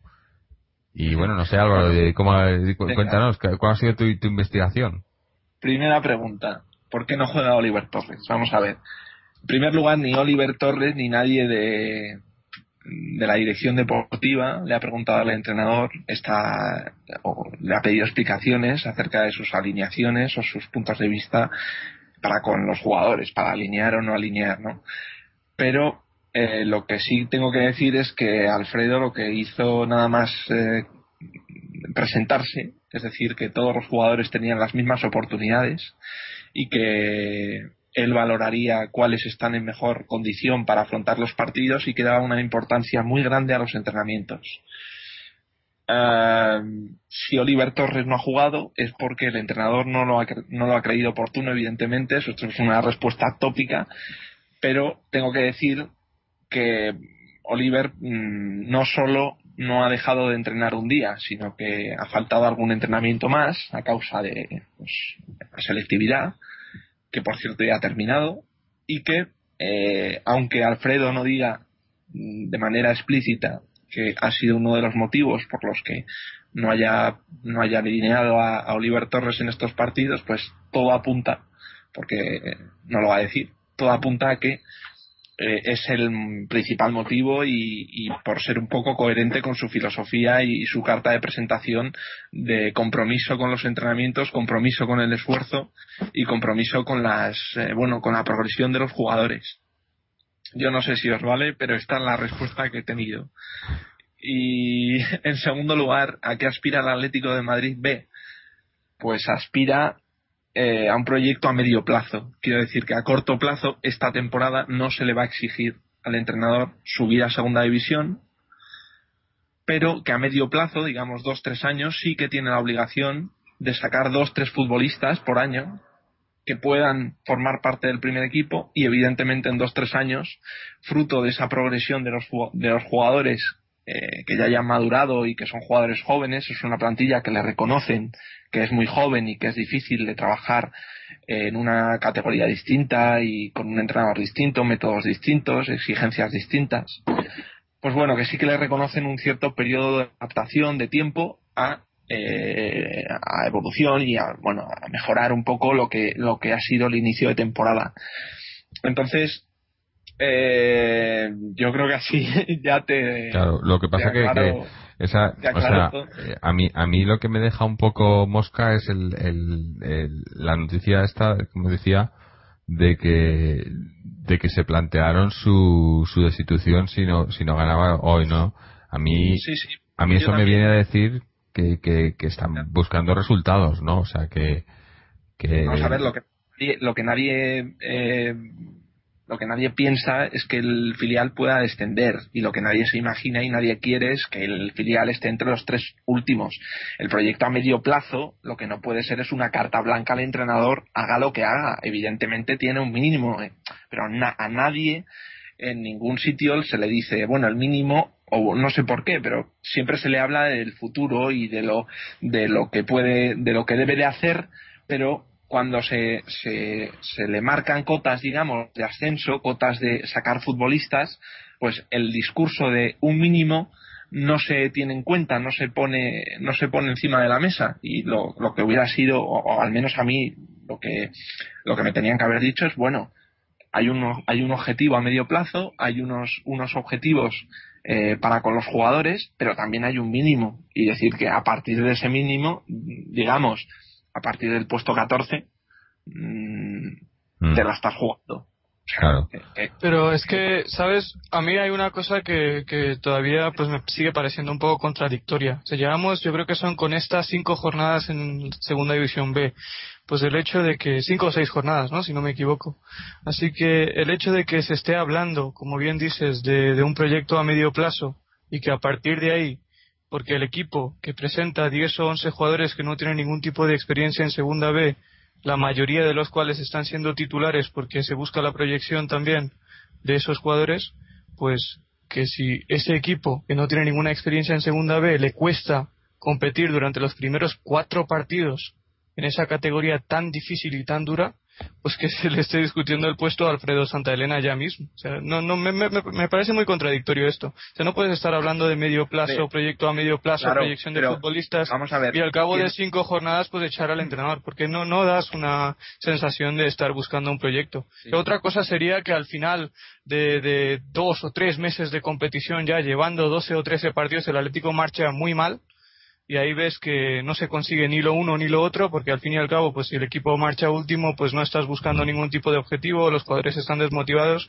pues si te planteas cuestiones como la destitución del entrenador en ese momento tendría mucho más sentido que en este momento que, que el equipo es nuevo no conoce la categoría y obviamente le iba a costar competir ahí. Y yo me alegro mucho por esta victoria. Y como bien dije en la semana pasada también nunca compartí eh, la decisión de poner a Alfredo Santa Elena en el Atlético en el Atlético B, más que nada porque creo que Pantich merecía eh, más continuidad, pero a partir de ahí que le, que le quieran echar después de prometerle un proyecto a medio plazo, pues me parece un poco grave. Eso, eso, de que le quieren echar, hombre, no, eh, si sigue último tres jornadas, evidentemente se lo van a cargar pero mm, la presión que se está ejerciendo sobre el entrenador no viene por parte de la dirección deportiva, viene por parte de la afición y por parte de la mediatización de, unos, de, una serie de jugadores que forman parte de ese equipo y que se ha vendido muy bien. Se ha vendido pues que tenemos a gente muy válida y que puede ser el futuro ya no solo a nivel de la selección nacional, sino a nivel del equipo. Evidentemente, Oliver Torres en los torneos lo ha demostrado. y Eso te iba a decir,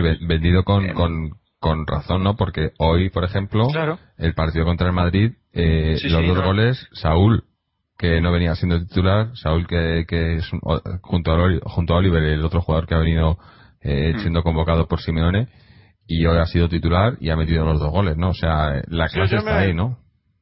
Yo me alegro muchísimo por, por Saúl, que lleva ya, es su tercera temporada en el Atlético B. La primera temporada tuvo un protagonismo muy, muy escaso.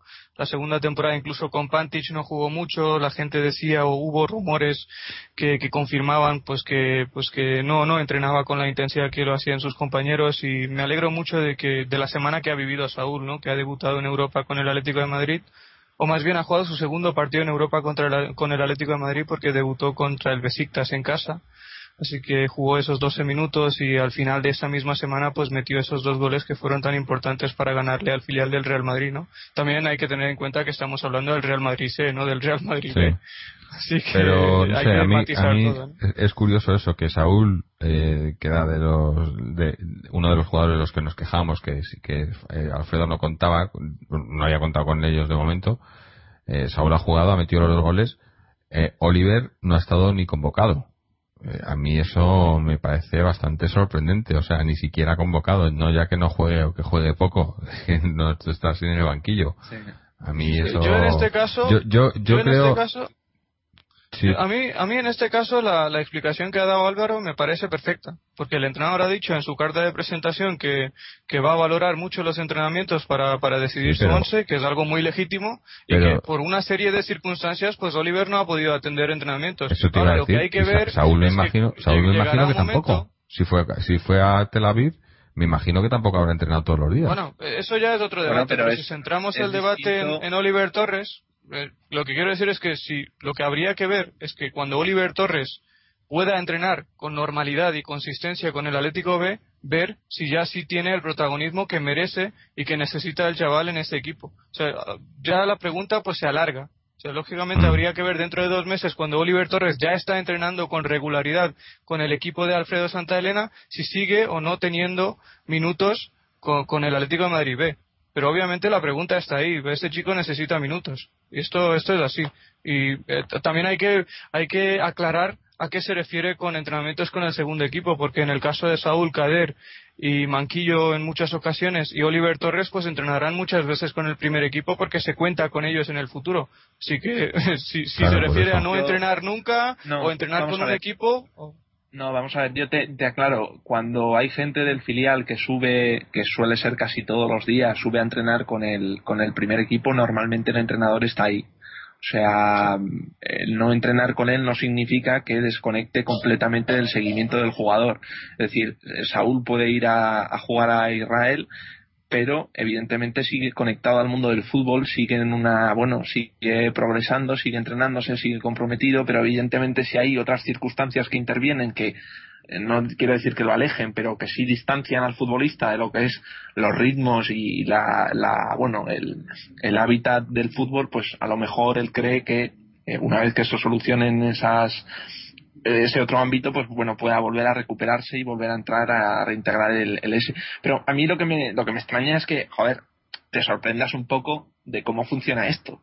Y no, no, no. lo, que, yo, no sabía, lo que yo no sabía es que Oliver Torres no estaba entrenando.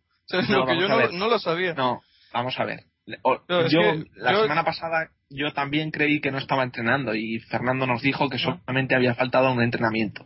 Sin embargo, eso no es verdad. Eh, ah. Faltó a más de uno y a más de dos. Entonces, eh, eso es una cosa. Y luego te voy a decir una cosa. Primero, el discurso oficial, el, el, el contrato que le venga al entrenador del B, evidentemente está sometido a la influencia o a la presión que puede hacer la afición en un determinado momento cuando ve que las cosas no salen bien. Es decir, tú le has podido dar una carta blanca al entrenador, pero si tienes a muchísima gente detrás diciéndote, oye, este tío a tomar por culo, te lo vas a cargar, porque antes que tu cabeza querrás ver la, cabeza del vecino cortada. Entonces, esto funciona así. En momentos una, una, cosa, yo, estoy de acuerdo con, con, eso. Estoy de acuerdo cuando dices que esto funciona así, pero espero que no estés justificando eso. Porque eso no da una por sensación esa, de Por esa regla de tres, en la temporada pasada, yo creo que la afición estaba muy contenta con lo que hizo Pantich. Efectivamente. ¿No? Y por esa regla de tres debería de haberse quedado, ¿no? Es que más allá de todo eso, más allá de todo eso, lo, que yo quiero dejar claro es que en mi opinión, en mi opinión, la dirección deportiva de un club serio no debe dejarse llevar por este, este tipo de cosas. No, está claro. No debe dejarse llevar. Eh, ahora, también te digo que la directiva que nosotros tenemos, que no es propia de un club serio como el Atlético de Madrid, se cargó a Manzano para salvar su propio cuello. Eso lo sabemos también. En aquella ocasión la jugada le salió bien. Pero lo que quiero dejar claro es que no se puede justificar el hecho de que la afición no quiera a Alfredo Santa Elena con el hecho de, debido a esta circunstancia, destituirlo después de haberle prometido un proyecto a medio plazo y menos en la jornada 5 de la temporada actual, en la que tiene 11 jugadores nuevos que desconocen por completo la categoría de Segunda División B. No tiene sentido. Mm. No tiene sentido, porque lo que quiero decir es que si, hubiera un entrenador mucho mejor que Alfredo Santa Elena, no quiero dar nombres, ¿no? O sea, en mi opinión, Alfredo Santa Elena no merece estar en el Atlético B, pero esa es mi opinión personal. Mm. Pero también digo que si otro entrenador muy capacitado para entrenar en esa categoría hubiera cogido al Atlético de Madrid B, habría tenido dificultades para sumar puntos con este equipo que tiene el Atlético de Madrid B en este momento de la temporada. Porque es lógico. Porque en este momento los jugadores que están jugando en este equipo tienen una media de 17 a 19 años y solo tres o cuatro jugadores tienen algún tipo de experiencia en esa categoría. Pues es lógico que les cueste competir y rendir en esta categoría. Pues en ese sentido, obviamente, Alfredo Santa Elena, si se le ha prometido crédito de antemano, pues merece más crédito que cinco jornadas. Otra cosa y otro debate completamente distinto es si merecía o no estar en el banquillo, pero eso ya quedó atrás, porque ya es el actual entrenador. Ahora hay que valorar al actual entrenador en base a lo que se le ha ofrecido y lo que se le ha prometido. Y ya está. Bueno, pues parece que por lo menos, por lo menos, por esta semana, eh, las cosas le han ido bien. Ahora veremos en las semanas siguientes, ¿no? Como dices Álvaro, eh, Oliver ya ha terminado la eh, el tema de la selectividad, o sea que tendría que estar entrenando con normalidad. Ahora se podrá ver ¿no? en las próximas semanas. Realmente no hay ningún tipo de problema. O sea, el único problema que encuentro de todo lo que ha dicho Álvaro es el hecho de que la directiva realmente quería dejarse llevar por la presión que está ejerciendo la afición sobre Alfredo Santa Elena para echarle después de ofrecerle un proyecto a medio plazo. Eso es lo que a mí personalmente me parece mal. Luego, yo desconocía, yo desconocía que Oliver Torres había faltado a tantísimos entrenamientos. No, hemos puesto el número. Pero ahora, si obviamente no ha estado entrenando ni con el primer equipo, ni con el segundo equipo, ni con ningún equipo de la cantera del Atlético de Madrid, es normal que no juegue. Ahora, lo que hay que ver es cuando esté entrenando con regularidad con el primer equipo o con el segundo equipo, si va o no tener minutos y protagonismo. Y estoy seguro, obviamente, de que si las cosas funcionan bien y si las cosas eh, siguen un curso normal, lógico, pues Oliver Torres disputará sus 2.000, 2.500 minutos al final de la temporada con el Atlético de Madrid B y mm. tendrá cierto protagonismo también con el primer equipo, como, como lo dije cuando, cuando le estábamos analizando hace, hace prácticamente dos o tres semanas. ¿no? Sí, no, yo, yo lo que pasa es que creo que en el tema de, de Alfredo hay mucho, mucha intrahistoria, hay, hay mucha cosa, hay, algo ahí dentro de, que, no, que no se sabe, ¿no? que no ha salido a la luz todo el tema de, de Pantich, de la, destitución de Pantich, cómo se, cómo se llevó a cabo y la, cómo nombraron a Alfredo y demás, creo que hay, hay mucho, mucha lucha interna, ¿no? Hay, y, obviamente pues no, no, no, lo sabemos, ¿no? Es mi opinión. Yo creo que hay, me imagino que habrá gente dentro del club que esté muy a favor de Alfredo y otra gente que esté muy en contra de él, ¿no? Y hay un tira y afloja ahí y, él se encuentra en el medio, ¿no? Que tampoco creo que, eh, no le vea eh, personalmente pues no tengo nada en contra de él ni le voy a decir, pero me imagino que, que, que pues que no debe estar pasando por una buena situación, pero que tampoco, o sea, que tampoco es culpa suya, es lo que decimos siempre, o sea, eh, a él le han puesto ahí, a mí me dicen, a, a, Mojil le dicen mañana que vaya a entrenar al Atlético de Madrid B y tú qué dices, pues, pues no vas a decir que no, ¿no? Obviamente. Obviamente. Obviamente, es, que eso es la decisión de la directiva, eso no depende del entrenador. Él tiene un título que le permite entrenar en segunda B, Alfredo Santa Elena tiene un título que le permite entrenar en segunda B, y si no tengo una información eh, equivocada, pues también tiene el título para poder entrenar a cualquier equipo de primera división. Ahora, es un entrenador que, que demostró cosas en tercera división porque creo que ganó una liga del grupo 7 eh, con el Alcobenda Sport en tercera división hace tres temporadas, lo cual le sirvió para fichar por el Atlético C y por una serie de circunstancias, lógicas o no, ha acabado en el Atlético de Madrid B. Ahora, una vez producido esto, hay que valorar su rendimiento como entrenador del Atlético de Madrid B y nunca hay que eh, menospreciar o olvidar el hecho de que el Atlético de Madrid en este, en este año tiene un equipo completamente nuevo, formado por jugadores muy jóvenes que no tienen experiencia en Segunda B. Y eso es casi mortal en una categoría tan difícil y tan dura de jugar como Segunda B. Pues hay que darle cierto margen y cierto crédito y una serie de partidos para que pueda ir metiendo experiencia y madurez a estos chicos para que sean capaces de competir. Ahora, si al cabo de 10, 12, 13, 15 jornadas el equipo no mejora, pues entonces ya se pueden tomar decisiones drásticas, porque como dice Álvaro, lo último que quieres ver es al Atlético B en tercera división.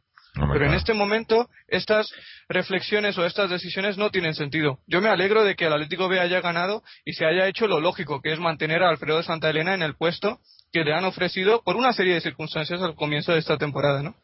Mm. Bueno. Sí, y, última, última cosa que quiero apuntar, porque la gente quiere saber del tema y no, no hay mucha respuesta, no hay mucha comunicación.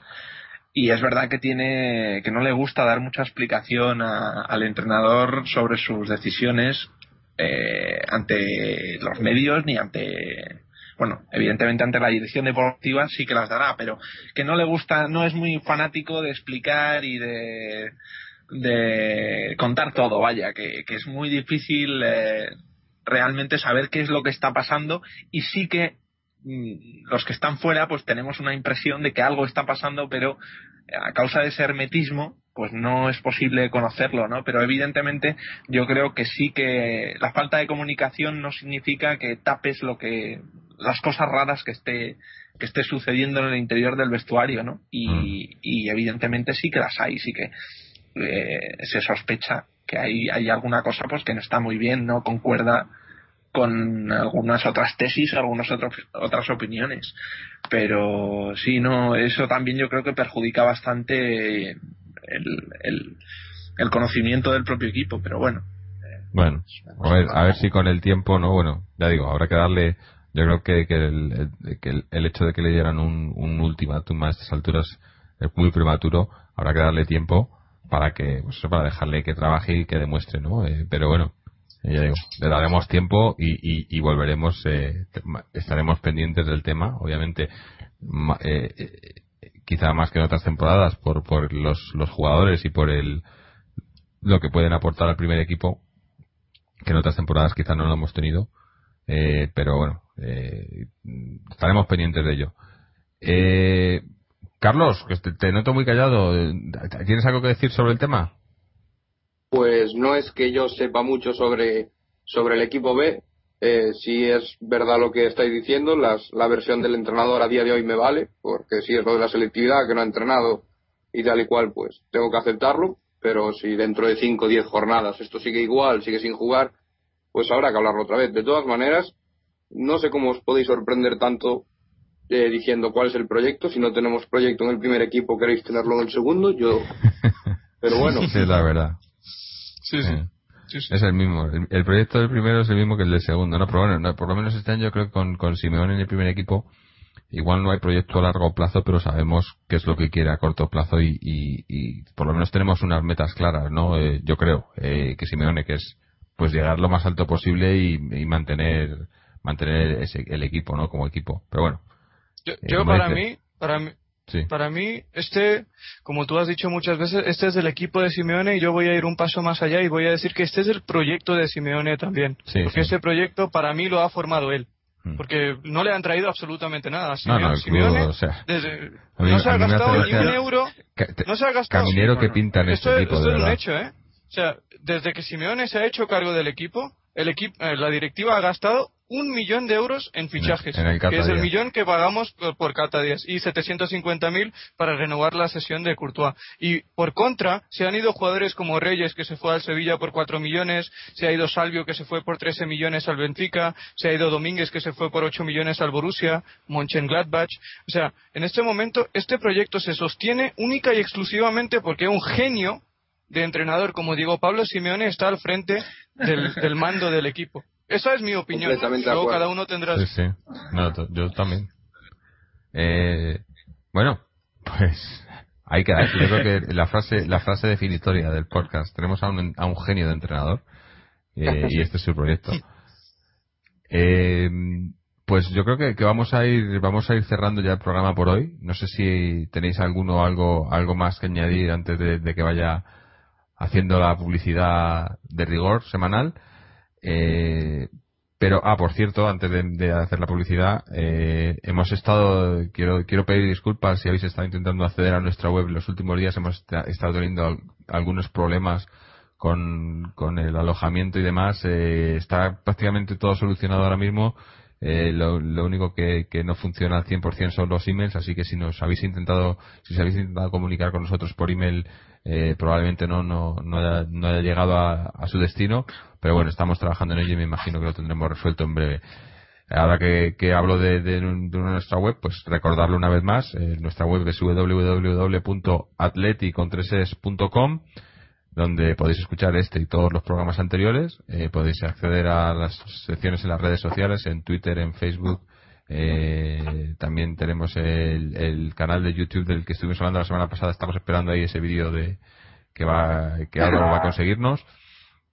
Y también para dejarnos vuestros comentarios a los programas o para los blogs, análisis y demás. Bueno, para lo que sea, ¿no? Está ahí la, la web. Y, y bueno, eh, Está, ahora mismo está. Estuvo un par de días arriba para abajo, estaba, no estaba. Ahora está la web ahí, otra vez, eh, para que la podáis disfrutar. Eh, quería hablar, bueno, quería hablar, quería comentar un poco, ¿no? comentaros un poco antes de, terminar eh, el partido, el, próximo partido que tenemos es el miércoles, ¿no? Jugamos el miércoles a las 9 contra el Betis, ¿no?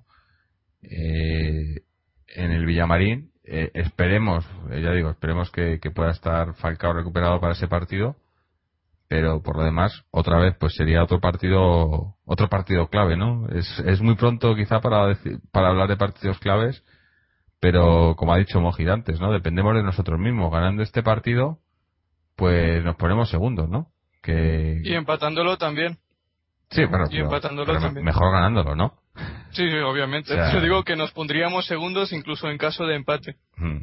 Pues creo que ha empatado el Málaga en San Mamés. Está jugando todavía. Está empatando y queda nada. Sí.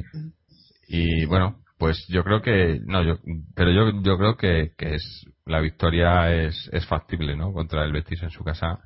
Eh, esos son, a eso me refiero, esos son los partidos que también se tienen que ganar, ¿no? Que hay que salir a ganar y, y, bueno, eh, yo creo que ya el, el empate que estuvimos en contra Levante ya fue, eh, nos dejamos allí dos puntos que a lo mejor en, en ese, en ese momento quizás no fueran, no fuera tan mal resultado, pero viendo cómo estamos jugando últimamente, yo creo que hay que, eh, contra el Betis hay que ganar sí o sí, ¿no?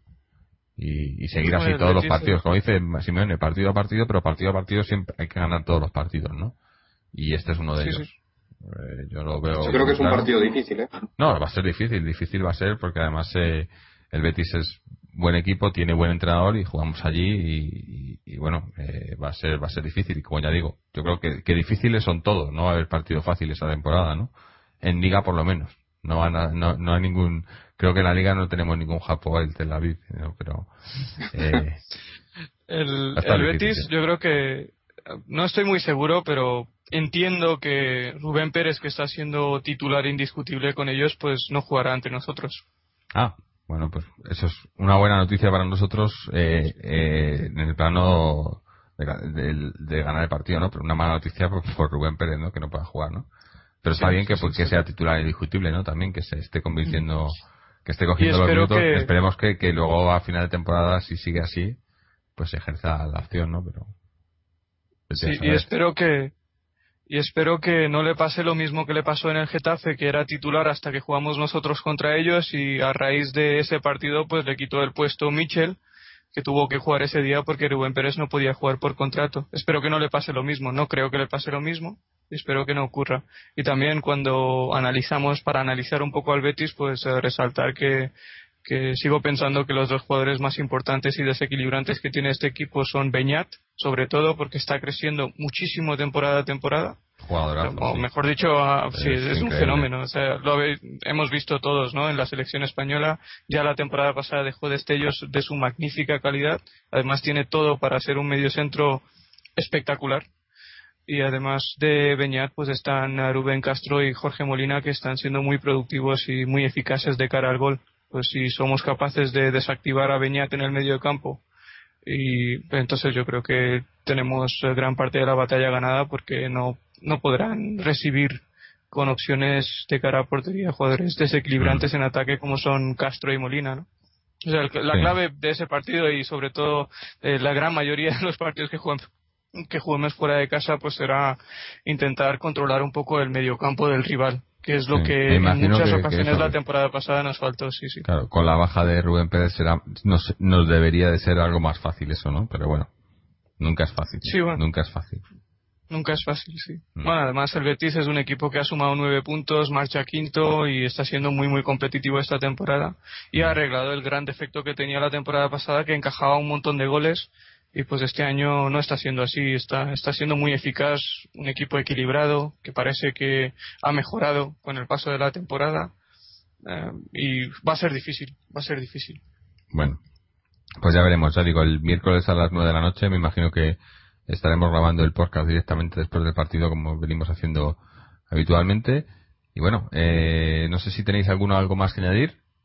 Eh, si no es así, daros las gracias eh, a los que estáis aquí con nosotros, a Carlos, a Álvaro, a Mojit, eh, a los que nos escucháis, a los que no nos escucháis pero nos, nos, nos seguís, y bueno, a todos y como siempre, esperemos que para el siguiente programa estemos hablando una vez más de otro partido ganado del Atleti. Así que, para despedirnos, como siempre, Aleti.